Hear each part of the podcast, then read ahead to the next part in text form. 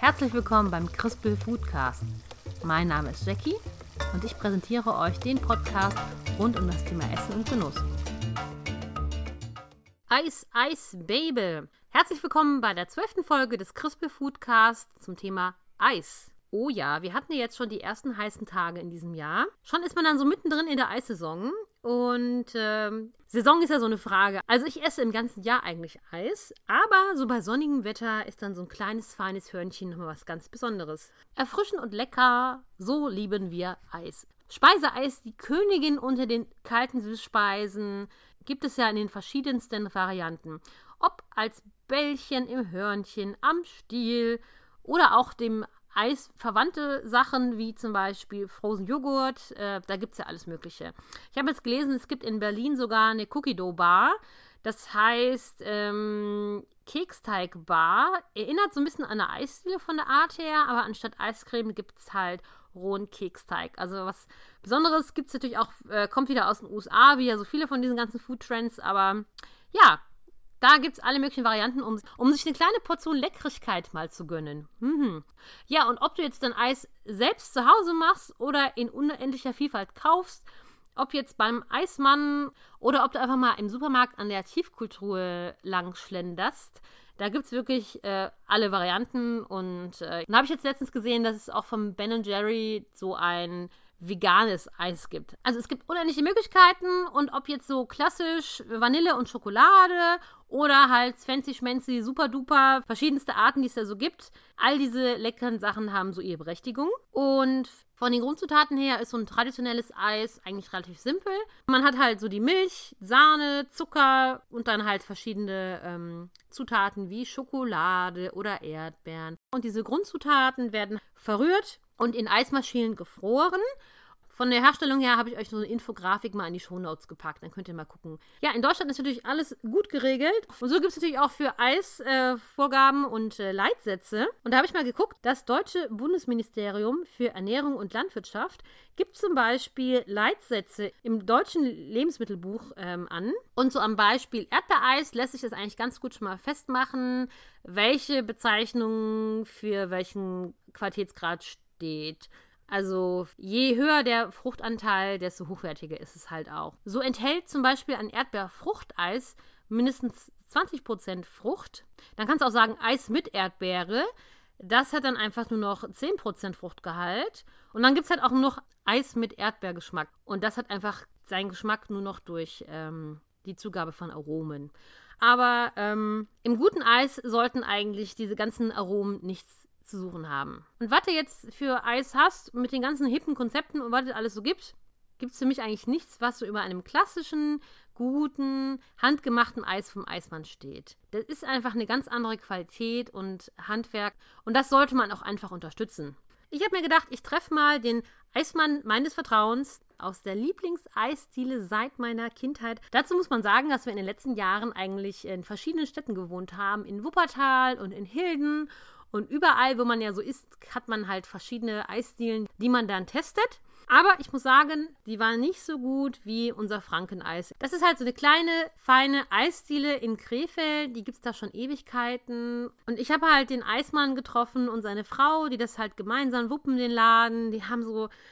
Ach, da steckt einfach ganz viel Herz drin. Die Eismaschine hat einen Namen, die heißt Emma. Und man hat halt diese schönen gelben Markisen. Und wenn du da reinkommst, dann da spürt man einfach, dass diese vielen kleinen Details und natürlich in der Hauptrolle dieses wunderbare, leckere Eis einfach das zu was ganz Besonderem machen. Ja, so habe ich dann den äh, Herrn Treken gefragt von Frankeneis, ob wir uns mal treffen können zum Quatschen. Und ich war total begeistert, dass er zugestimmt hat. Und im Interview erzählt er uns seine Geschichte und ich finde es einfach super genial, wenn so herzliche Menschen ein tolles Produkt machen in kleinen Mengen, nach traditionellen Rezepten. Das ist einfach in der Welt heutzutage von diesen ganzen Großkonzernen, Fertigmischungen, künstlichen Geschmacksverstärkern, ich kann es gar nicht aussprechen, und künstlichen Geschmacksverstärkern ist weniger einfach definitiv mehr.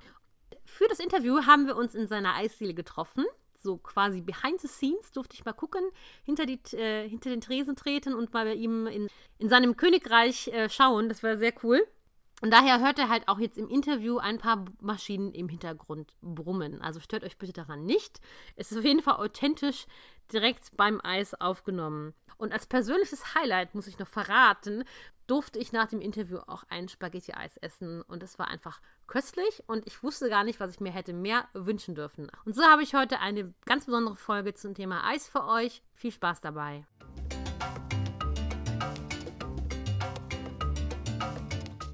Herr Treken, Jawohl. wenn ich Sie auf einer Party treffe und die, äh, und die Leute Sie fragen, was Sie beruflich machen, gibt es dann leuchtende Augen, wenn Sie antworten, was Sie tun beruflich? Ja, natürlich. Wenn ich sage, ich bin der Eismann von Frankeneis, kommen direkt einige Fragen hinterher. Seit wann ich das mache, warum ich das mache, ob mir das Spaß macht. Ich denke, es ist so ein bisschen ein Kindheitstraum, ne? So Eisdielen ist ja schon von Ja, klein auf schön. bei mir schon. Mhm. Also ich wollte schon als kleiner Junge, äh, wollte ich schon Eismann, Eismann werden. Wenn damals in Bochum auf der Busstraße ein kleines Eisgeschäft. Wenn ich da sonntags hingegangen bin, habe mir mein Eis geholt, habe ich immer gesagt, Onkel Heinz, später werde ich auch mal Eis. Ja, Ja, oh schön. ist so. Das haben Sie gemacht. Toll, ganz toll. Und sagen Sie von sich, Sie sind, ähm, ich habe mal nachgeguckt, was so die Beruf, Berufsbezeichnung ist. Jetzt habe ich gelesen, Speiseeishersteller. Nee, Eiskonditor. Sie sagen Eiskonditor. Mhm. Und ich habe gelesen, in Italien heißt das Gelateriere. Gelateriere, also so ein italienisches Wort, aber uns, Sie sagen Eiskonditor. Schön, Richtig. super, sehr schön. Und jetzt kennt ja nun mal jeder Krefelder Franken-Eis. Will Also- ich hoffen. Bestimmt. Ich bin mir sehr sicher, wenn ich im Sommer hier vorbeifahre, sind hier immer die Schlangen, gerade sonntags, nachmittags. Ich glaube, da ist bei Ihnen unendlich viel los. Also ist, Ja, das stimmt. wenn Wetter schön ist, ist ja, alle sind da. Jetzt erzählen Sie doch mal die Geschichte. Wie kommt es dazu, dass wir hier dieses, dass Sie diese Eisdiele hier haben und wie, wie ist die ganze Geschichte davon? Erzählen Sie mal. Da muss ich ein bisschen ausholen. Also 1993 ist meine äh, Frau arbeitslos geworden, die ist von Beruf Köchin.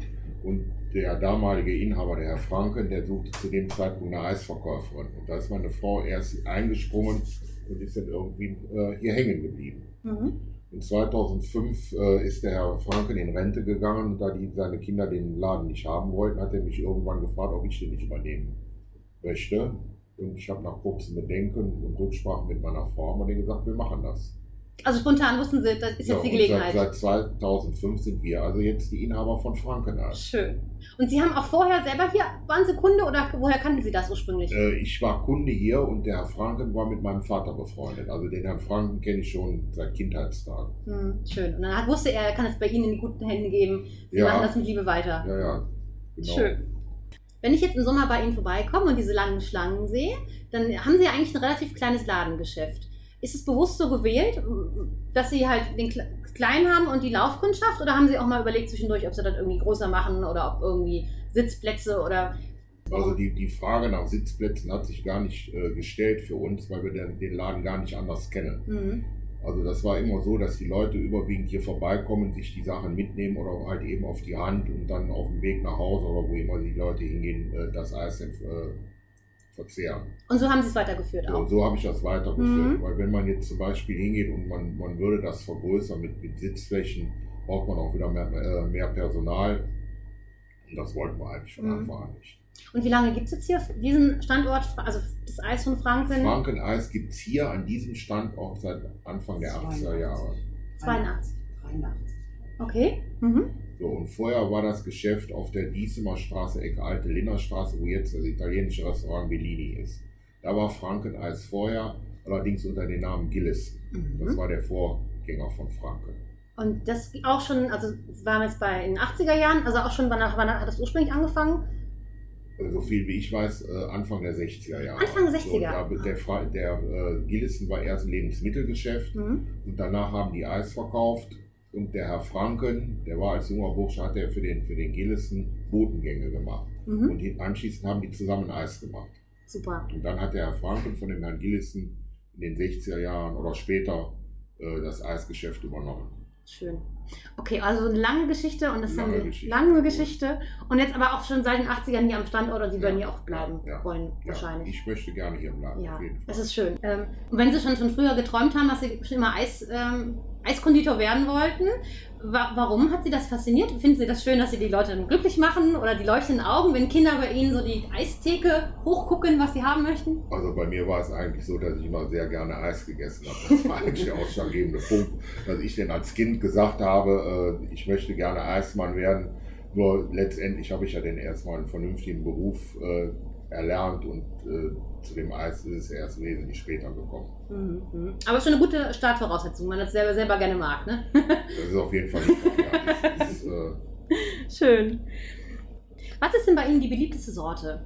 Kann man das so sagen, was Sie äh, gut verkaufen ja, immer? Ich, ich sag mal, die, die, eigentlich die alten Sorten Vanille, Schokolade, Erdbeer, Stracciatella und Nuss, das sind die gängigsten Sorten. Mhm. Und in, vom Becher her sehen wir auch diese schönen Eisbecher. Was wird da was ist da so der Renner? Spaghetti-Eis. Ja. Spaghetti-Eis, Spaghetti-Eis, Spaghetti-Eis. Das glaube ich auch. Also ich liebe auch ja Spaghetti-Eis. Also wir machen ja. die Soße, die Erdbeersoße dazu machen wir selber. Äh, die kommt also nicht aus der Tüte oder beziehungsweise aus der, aus der Flasche.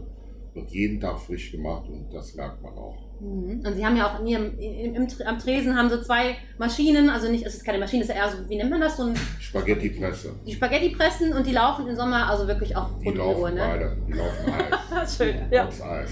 Das ist auch wirklich super lecker. Was ist denn, wenn Sie so gerne Eis essen, Ihr eigenes Lieblingseis? Mein eigenes Lieblingseis ist im Moment Pfirsich-Orange-Joghurt. Das ist jetzt neu im Sortiment seit Anfang des Jahres. Das ist mein absolutes Lieblingseis und natürlich auch Vanille, Schokolade und Cookies. Cookies mögen Sie auch Erdbeer. gerne. Und Erdbeer. Und Cookies, ah, kommen dann Keksstückchen da rein oder was ist das für ein Eis? Da kommen keine äh, Keksstücke rein. Das äh, fühlt sich so an, dass Sie müssen sich vorstellen, das ist äh, wie eine Grillaschtorte.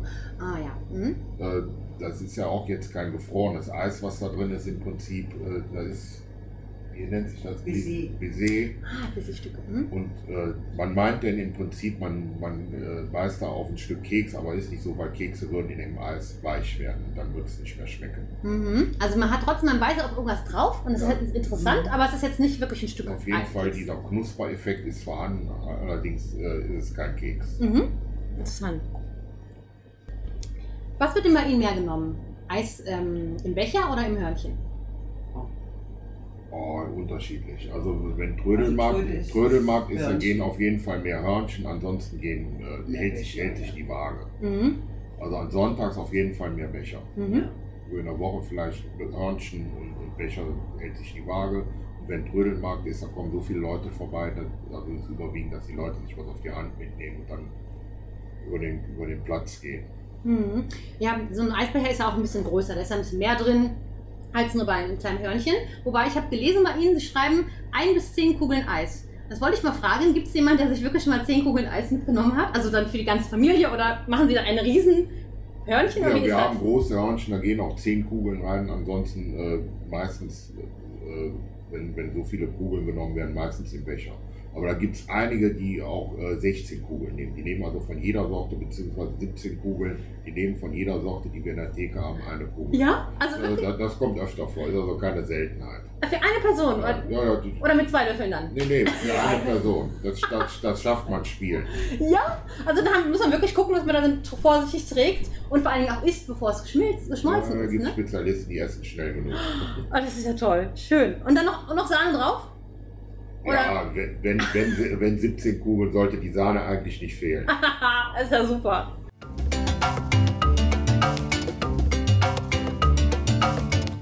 Das war das Interview mit dem Herrn Treken von Franken Eis. Ich hoffe, es hat euch Spaß gemacht. Es war auf jeden Fall total schön, mich mit ihm zu unterhalten. Was macht denn eigentlich so ein Traumberuf aus? Ist das jetzt, wenn man zum Beispiel seit der Kindheit schon diesen Wunsch hat und den machen möchte? Und den auch wirklich dann später, wenn man erwachsen ist, mit Leidenschaft ausübt. Ich denke mal, dieser Traum ist für jeden sowas Eigenes, aber der Herr Treken hat sich wirklich so seinen Kindheitstraum damit erfüllt, als er die Eisdiele Franken übernommen hat.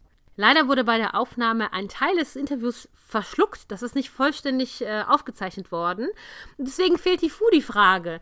Und so hole ich das jetzt mal hier mal nach. Also immer wenn ich jemanden für den Foodie-Podcast treffen darf, dann frage ich am Ende des Gesprächs immer, was diese Menschen denn persönlich im Kühlschrank haben. Ich finde das total spannend zu hören von Leuten aus der Gastronomie und von echten Lebensmittelprofis, zu erfahren, was die eigentlich immer für alle Fälle da haben. Und so habe ich diese Frage auch den Herrn Treken gefragt und seine Antwort war Mayonnaise. Also, das sollte hier nochmal einmal der Vollständigkeit halber genannt werden, dass ich da weiterhin meinem äh, Muster folge und wir im Laufe der äh, Podcast-Folgen immer mehr erfahren, was denn so die Experten selber mögen und da haben. Ja, und jetzt haben wir so viel über Eis gesprochen. Ähm, am allerschönsten ist es halt für mich, wenn ich das äh, frisch kaufen kann beim Eismann. Mit Eis selber machen, muss ich sagen, habe ich mich noch nicht so richtig dran getraut. Ich habe schon mal so ein Sorbet gemacht. Das ist ja dann einfach mehr auf Wasserbasis. Das kann man dann so ein bisschen mit der Gabel matschen. Aber ich habe halt keine Eismaschine und ähm, weiß auch nicht, ob ich mir noch eine Eismaschine kaufen soll. Ich habe schon so viele Küchengeräte. Hm. also, na, da bin ich mir noch nicht so ganz klar.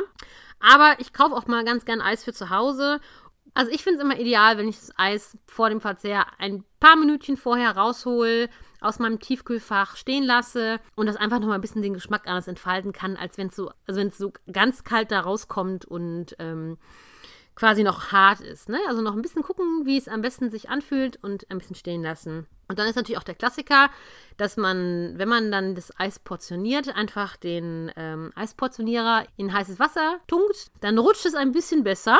Des Weiteren finde ich es sehr köstlich, das Eis mit weiteren Zutaten oder Toppings oder Söschen zu ergänzen.